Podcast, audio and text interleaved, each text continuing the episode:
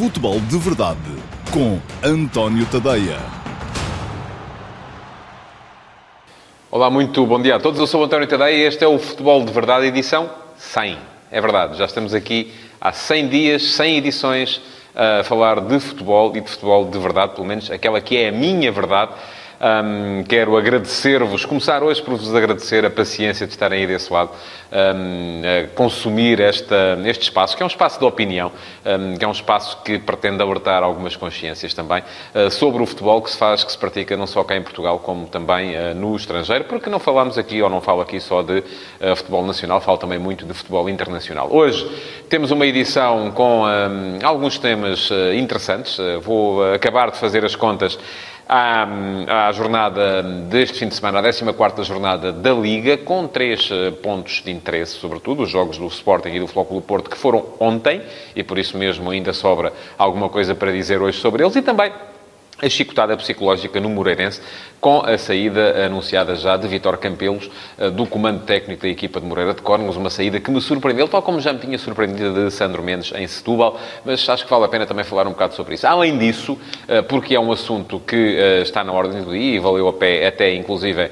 uma declaração de Frederico Varandas, presidente do Sporting, ontem, vou também debruçar-me um bocadinho sobre a recepção um, à equipa do Sporting nos Açores e sobre a comunicação que foi feita depois pelo presidente do clube na sequência dessa recessão. As coisas estão muito agitadas lá para os lados do Sporting e era conveniente para todos uh, dentro do clube e da SAD e, enfim, do plantel, uh, que as coisas ficassem um bocadinho mais uh, serenas, porque a equipa, essa, está a serenar. Não se esqueçam que podem fazer perguntas, podem deixar as vossas questões e uma delas vai ser selecionada no final para, para ser respondida, aqui em direto, neste Futebol de Verdade. Eh, pela equipa que me dá apoio na realização desta eh, emissão. E, uh, entretanto, começamos já com os jogos de ontem. E os jogos de ontem, enfim, foram simples de, de, de manejar, tanto pelo Sporting como pelo Flóculo Porto. Eu acho é que para aquilo que foram os jogos, uh, e o Sporting ganhou tranquilamente por 4 a 0 nos Açores ao Santa Clara, o Flóculo Porto ganhou também tranquilamente por 3 a 0 em casa ao Tondela, portanto foram duas vitórias tranquilas, como já tinha sido tranquila a vitória do Benfica por 4 a 0 também frente ao Famalicão uh, no sábado, portanto aqueles que são agora já os três da frente, o Sporting passou para a frente do Famalicão, uh, tiveram um fim de semana absolutamente tranquilo na sequência de uma jornada europeia que eh, foi boa para uns, foi menos boa para outros, enfim, uh, isso já lá vai. Aquilo que ressalta mais tem mais a ver com a importância das posições específicas e de jogadores com determinado tipo de características no jogo de uma equipa, porque muitas vezes nós pensamos que é possível fazer uma equipa sem ponta de lança e que não é possível fazer uma equipa sem médios defensivos. Uh, e se calhar a coisa não é bem assim e os jogos de ontem deram para uh, perceber um bocado isso e era mais para aí que eu queria conduzir a conversa de hoje, uh, porque me parece ser mais interessante do que estar aqui a dizer que o Sporting foi melhor, que o Porto foi melhor. Enfim, foram claramente melhores, ganharam com tal tranquilidade. O Sporting mostrou um crescimento exibicional que já vinha do jogo em casa contra o Moreirense. Eu já tinha dito aqui, quem quiser pode ir ver, está lá ainda, que tinha gostado do jogo que o Sporting tinha feito contra o Moreirense na altura, apesar do resultado ter sido escasso e conseguido com um golo de Luís Felipe já perto do final. Uh, o Flóculo Porto uh, também uh, esteve, esteve bem e já tinha estado bem também na última jornada, mas aquilo que me importa neste momento referir é perceber porque é que o Sporting conseguiu construir em cima de uma exibição agora e não tinha conseguido, por exemplo, no jogo frente, no último jogo frente ao Moreirense, um, e porque é que o Flóculo Porto, uh, até inclusive, teve uma maior fluidez de jogo nesta partida que não vinha tendo nas partidas anteriores e conseguiu manter a segurança defensiva. Também é verdade, pode dizer-se que o Tondela não lhe causou uh, grandes problemas. Mas pronto. A questão, do meu ponto de vista, coloca-se, uh, ou tem a ver com as características dos jogadores utilizados. E ora bem, qual foi a grande diferença do jogo do Sporting em casa contra o Moreirense e o jogo do Sporting ontem uh, nos Açores contra o Santa Clara? Ah, pois é havia um avançado de área, não é? Havia um homem de referência. No jogo do Sporting, em casa, contra o uh, Moreirense, o Sporting eh, já tinha mostrado estes princípios de jogo bem construídos, a bola a ser trocada com mais velocidade do que era no início, uh, quando uh, Silas quis implementar este tipo de futebol mais de pé para pé. Uh, as coisas saíam devagar, agora já começam a sair rápidas, já começam a perceber os homens de trás, sobretudo se forem uh, Mathieu e Coates, quais são os momentos de subir com bola para causar desequilíbrios, quais são os momentos em que isso não pode ser feito.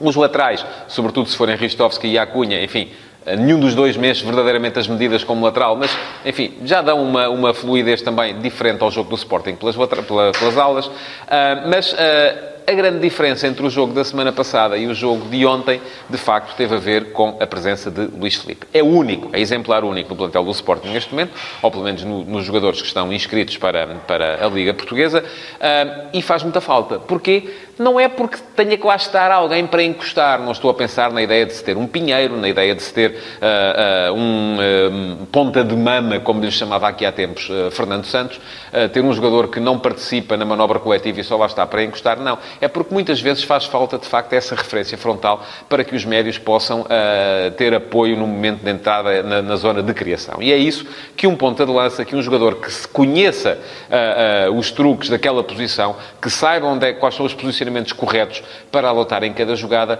fornece a uma equipa que ela não tem quando ele não está presente. E o Sporting, no jogo contra o Moreirense, jogou com Rezé por ali. Rezé, enfim, eu continuo a achar que Ainda falta muito para ele poder voltar sequer a aproximar-se daquilo que era ou que já foi como jogador, eh, mas não será nunca nesta posição. Disso podem ter a certeza absoluta. Não será nunca como ponta de lança, pelo menos num esquema com um avançado apenas. Se for num esquema de 4-4-2, até admito que Rezé possa ser segundo avançado, como pode ser Vieto, por exemplo.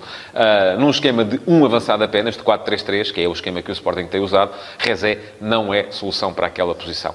Com Luís Felipe, as coisas mudam, as coisas tornam-se imediatamente mais uh, fluídas, a equipa ganha qualidade no momento de entrada na zona de criação, que para quem não sabe é aquela zona imediatamente antes da zona de uh, definição ou de finalização, é uma zona um, geralmente entre as linhas do, do, do, do sistema defensivo adversário e o Sporting começa a fazer golos. É, a grande diferença é essa, uh, porque não me serve de muito vir o treinador no final dizer que o outro jogo já tinha sido muito bom e a grande diferença que esteve do outro jogo para este foi que a equipa fez golos. Ouvir dizer que, ah, no outro jogo o Sporting teve 28 situações de finalização, neste teve 20, a diferença foram os golos. Não, a diferença foram as condições que o Sporting criou para poder fazer esses golos, que não tinha criado um jogo com o Moreirense e muito menos tinha criado no jogo em Barcelos contra o Gil Vicente, que perdeu e perdeu com toda a justiça. No caso do Flóculo Porto, a diferença é outra. O Flóculo Porto apresentou-se ontem sem Danilo e sem um médio verdadeiramente defensivo, aquilo que pode chamar-se um 6. Uh, um jogador que preside a organização do meio-campo, aquele jogador que fica atrás da linha de médios, que uh, comanda tanto defensiva como ofensivamente a equipa. E Danilo é um jogador de seleção, é um jogador uh, indiscutível nesta equipa do Flóculo do Porto, mas a verdade é que o Porto ontem, jogando por ali com Uribe e Otávio, a equipa, e depois com Nakajima também muitas vezes fazer de terceiro médio, com Luís Dias a juntar-se mais aos dois avançados, a equipa do Porto demonstrou uma capacidade de saída eh, com bola que não se lhe via há algum tempo. Se ninguém viu, eu recomendo que vão ver, por exemplo, o lance do terceiro golo do Flóculo do Porto ontem. É um extraordinário golo, o golo uh, marcado por Otávio, é um extraordinário golo uh, que começa bem lá atrás, numa recuperação de bola de Uribe na sua área, e depois que vejam toda aquela manobra de construção que a equipa do Porto foi fazendo até chegar ao momento da finalização. Não se, não se limitem apenas aos uh, 4, 5 segundos antes da finalização, que é aquilo que aparece nos resumos oficiais,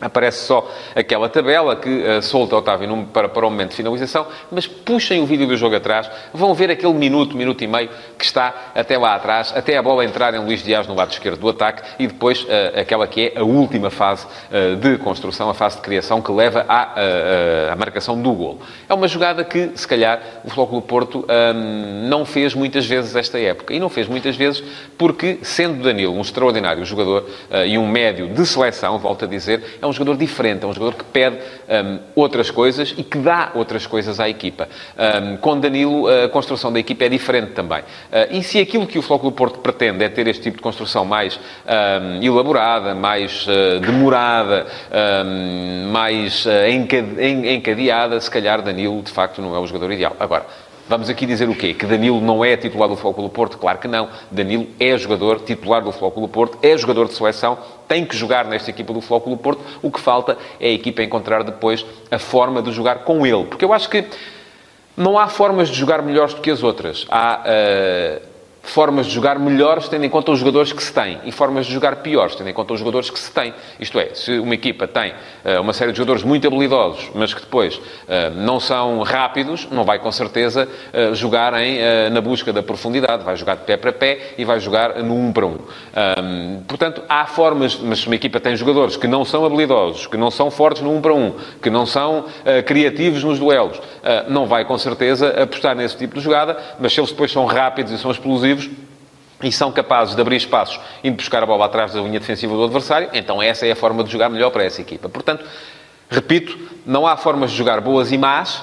Esqueçam aquela dicotomia uh, uh, eterna entre uh, o futebol, por exemplo, do Real Madrid de Cristiano Ronaldo e do Barcelona de Messi. O que é que é melhor? É o tiki-taka ou é o Real Madrid de Mourinho? Não, não há melhor nem pior. Há formas de jogar que são mais são, que são melhores uh, para uh, determinado tipo de jogadores. Uma equipa que tem Ronaldo joga de uma maneira, uma equipa que tem Messi joga de outra. Portanto, o que seria errado era pedir a, pegar em Messi e dizer assim, agora vais fazer como faz o Ronaldo, ou pegar em Ronaldo e dizer-lhe, agora vais fazer como faz o Messi. Enfim, nenhum dos dois seria o jogador que é hoje e são indiscutivelmente os dois melhores jogadores do mundo, uh, pelo menos que eu me lembro desde Maradona. não me lembro de ninguém melhor do que eles desde aí para cá. Bom, Ponto final então nos jogos de ontem, eh, para eh, ainda uma ligeira, eh, um ligeiro acrescento que tem a ver com a comunicação feita ontem por Frederico Varandas relativamente aos indivíduos que foram esperar a equipa do Sporting ao aeroporto dos Açores e que gritaram Alcochete sempre. Eu já disse aqui ontem aquilo que pensava sobre o assunto, eu acho Alcochete nunca mais. O que se passou em Alcochete foi uma vergonha, não foi algo de que as pessoas se devam orgulhar e, aliás, as duas claques, eh, as duas maiores claques do Sporting que possam estar associadas a esse eh, momento. Falo da Juventude Leonina e do, da, do diretivo Ultras 21. Não falo da torcida verde, que sempre esteve um bocado à parte neste tipo de, de situação. Mas essas duas claques já emitiram comunicados a demarcar-se daquilo que se passou no aeroporto dos Açores, dizendo que não foram seus elementos a estar lá. Portanto, fica aquela dúvida, quem é que lá está, e fica aquilo que eu tinha dito já aqui ontem. Obviamente, a polícia devia ter identificado as pessoas que lá estavam e perceber quem elas eram. Porque se alguém for, isto eu garanto-vos, se se alguém for uh, para a frente da, da, da, da, Casa Branca, para a frente do Capitólio, para a frente seja do que for, a gritar Al-Qaeda e 11 de setembro sempre, com certeza que a polícia vai fazer alguma coisa. Vai saber quem são, vai perceber porque é que lá estão. Aqui ninguém percebeu, ninguém sabe, enfim, uh, era bom que se percebesse o que é que se passou. Ontem, Frederico Varandas uh, falou sobre o assunto. Eu devo dizer que, genericamente, uh, estou de acordo com aquilo que o presidente do Sporting disse, não estou de acordo com as expressões que ele utilizou. Acho que uh, a via da pacificação é mais importante. Eu até admito que me venham dizer os defensores da, da, da, da situação que uh, a via da pacificação está esgotada e que neste momento o que é importante mesmo é rebentar com tudo para depois se poder construir de novo. De qualquer modo, eu que não tenho acesso a esse tipo de conversações secretas entre aquilo que é a direção do Sporting e aquilo que são as suas claques, e que não sei sequer se elas existem, aquilo que me parece é que vir falar das pessoas como Escumalha não me parece que tenha sido uma boa ideia. Até porque vai, com certeza, motivar reação do outro lado. E vamos continuar neste momento de ação-reação e as coisas não vão serenar e quem acaba por pagar as favas é a equipa que continua a ter este, estes momentos de constante uh, tumulto à sua volta. E isso não é bom para a equipa comandada por Jorge Silas. Portanto, uh, além da dificuldade que me pareceu uh, de Varandas na sua comunicação, e não me parece sequer que tenha sido por estar a pensar as palavras, que elas estavam já com certeza escritas, mas ele foi demasiado pausado, demasiado. quase que parecia que as, as palavras lhe estavam a ter alguma dificuldade para, para sair. Parece-me que ele foi demasiado radical nas coisas que disse e deveria também ser o primeiro a apaziguar, porque é isso que é importante para o Sporting neste momento.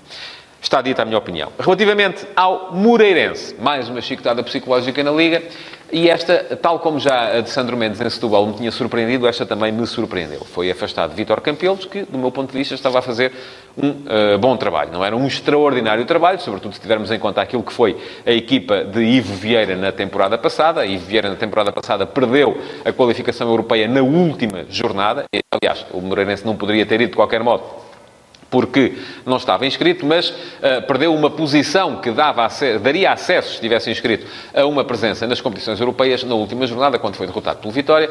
Mas um, aquilo que está a fazer, este, ou, que, ou que fez este ano Vitor Campelos, tem 17 pontos em 14 jogos, é 11 classificado, enfim, não é extraordinário, se tivermos em conta que na época passada, Ivo Vieira, há da mesma 14 jornada, era sétimo classificado. Mas este Moreirense está a dois pontos do sétimo lugar, portanto, a diferença não é assim tão grande. Um, em toda a história do Moreirense só houve duas épocas em que a equipa esteve à frente destes 17 pontos à 14ª jornada. Foi em 14-15, com Miguel Leal, tinha 20 pontos e era nono, e em 18-19, portanto, a época passada, tinha 22 pontos e era sétimo. Mas as comparações relativamente àquilo que era a época passada têm que parar por uma razão muito simples. É que se olharmos para os jogadores mais utilizados da equipa do Moreirense na época passada, já lá não estão Chiquinho, Arsénio, Neto, uh, Jonathan, Ivanildo, uh, Heriberto, enfim, é muita gente que foi embora e que com certeza faria faria falta. E estes são jogadores que faziam parte do base, atenção, do 11 base. E estão a ver aquilo que Chiquinho está a fazer no Benfica, por exemplo, não é? Portanto, não é propriamente um jogador qualquer, não é um jogador cuja, de cuja falta uma equipa como o Moreirense um, não, não tenha que se ressentir. Portanto, vamos dizer assim, a direção, e atenção, não houve ainda uma justificação para a chicotada psicológica, não está contente com os resultados não me parece que possa não estar, porque os resultados estavam a ser bons.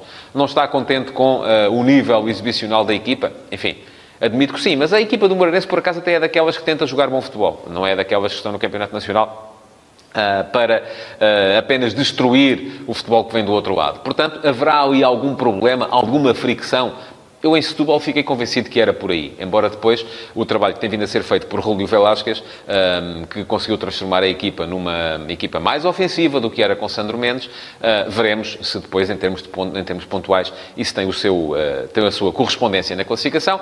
Aqui, vamos ver, fala-se uh, uh, na entrada de, de, de, de Ricardo uh, Soares, o treinador do Sporting Clube da Covilhã. Vamos ver se é assim ou não. Ainda não está oficializada. mas veremos se daqui para a frente a equipa do Moreirense vai conseguir melhores resultados e conseguir também um melhor nível exibicional. Enfim, é sempre é sempre uma dúvida, mas não me parece uh, que uh, aquilo que estava a ser feito fosse de facto negativo e fico um bocado uh, embasbacado com esta chicotada psicológica e com a demissão de Vitor Campelos no Moreirense. E pronto, vamos passar então à pergunta do dia e um, ehm, vou responder à pergunta do David Walter. Olá, David, muito bom dia, que me pergunta o que acha da ideia de mudar o esquema tático como o Silas faz é a má organização do Sporting? Aqui já não é uma pergunta, já me parece que é uma afirmação.